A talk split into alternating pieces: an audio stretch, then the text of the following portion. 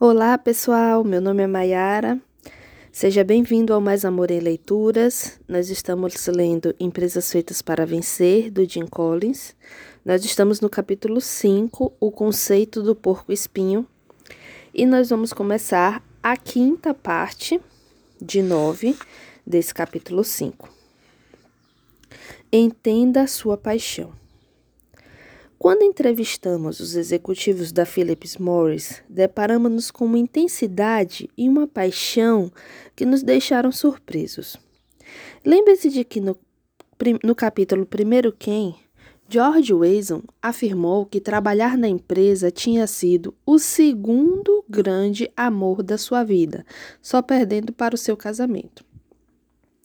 Apesar de uma coletânea bem pecaminosa de produtos, cigarros Marlboro, cervejas Miller, queijo Velveta com 67% de gordura, café caseiro Maxwell para os viciados em cafeína, Tablorone para os chocolatras e por aí vai, percebemos uma tremenda paixão pelo negócio.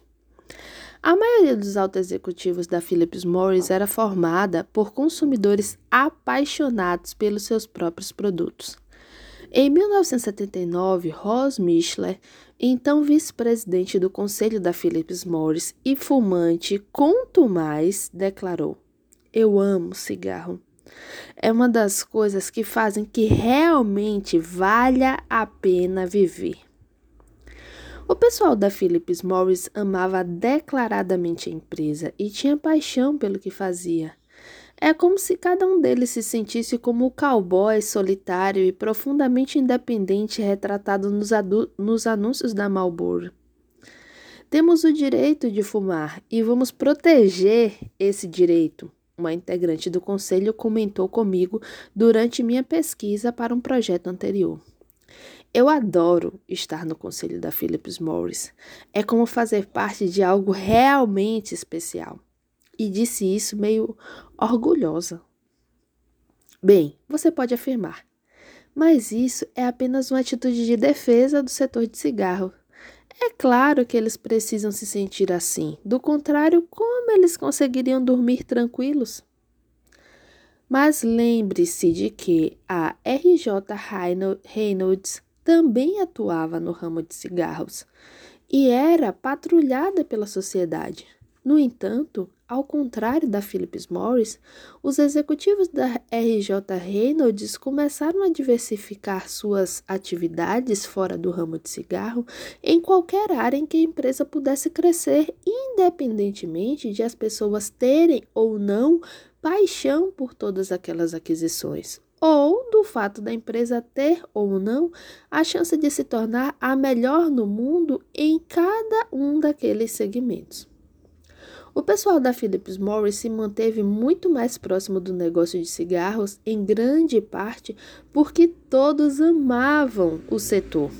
Em contrapartida, o pessoal da RJ Reynolds via o cigarro apenas como meio de ganhar dinheiro como foi intensamente retratado no livro Barbarians at, at the Gate, de Harper Collins, em 1990. Os executivos da RJ Reynolds, no, ao final, perceberam a paixão por qualquer ou. Desculpa. Os executivos da RJ Reynolds ao final perderam, perderam, perderam a paixão por qualquer outra coisa que não fosse enriquecer em função de uma compra especulativa. Pode parecer estranho falar de algo tão delicado e confuso como a paixão como parte integrante de um modelo estratégico, mas a paixão se tornou parte fundamental do conceito do porco-espinho em todas as empresas que passaram de boas a excelentes. Você não consegue fabricar paixão ou motivar pessoas para que sintam paixão só consegue descobrir o que provoca a paixão em pessoas e nas pessoas à sua volta. Vou repetir. Você não consegue fabricar paixão ou motivar pessoas que, que sintam paixão. Só consegue descobrir o que provoca a paixão em você e nas pessoas à sua volta que é que provoca paixão em mim? Eu amo ler. E o que que provoca paixão em você?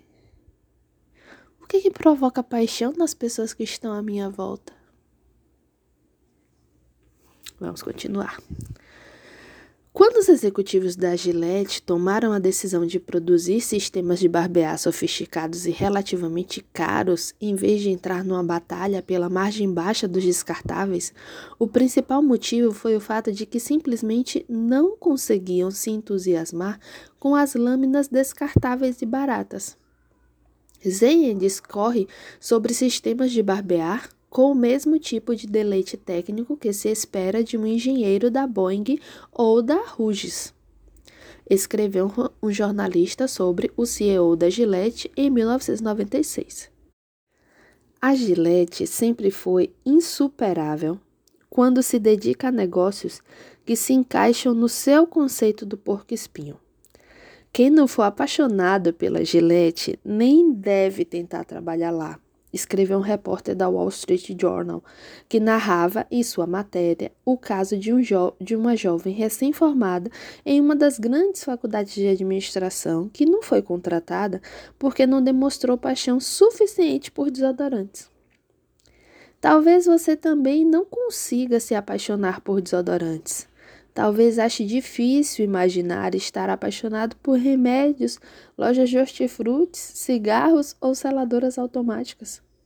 E pode se perguntar que tipo de sujeito se empolga com a tarefa de tornar um banco tão eficiente quanto o McDonald's, ou, ou acha uma fralda carismática.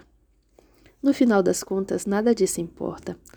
A questão é que as pessoas se apaixonam pelo que se apaixonaram pelo que faziam e essa paixão foi profunda e genuína.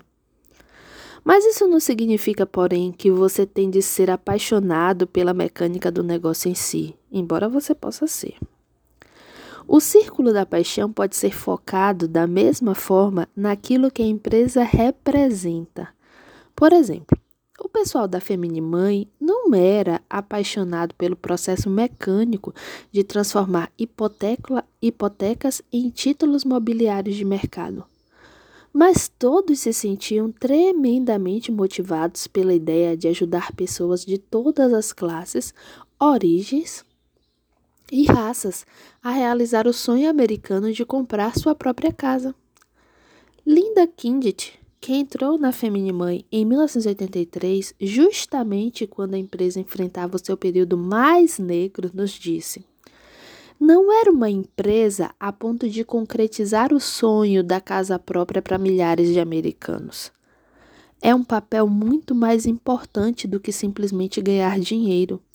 E é por isso que nos sentimos, que nós sentimos esse compromisso tão profundo em preservar, proteger e melhorar a empresa.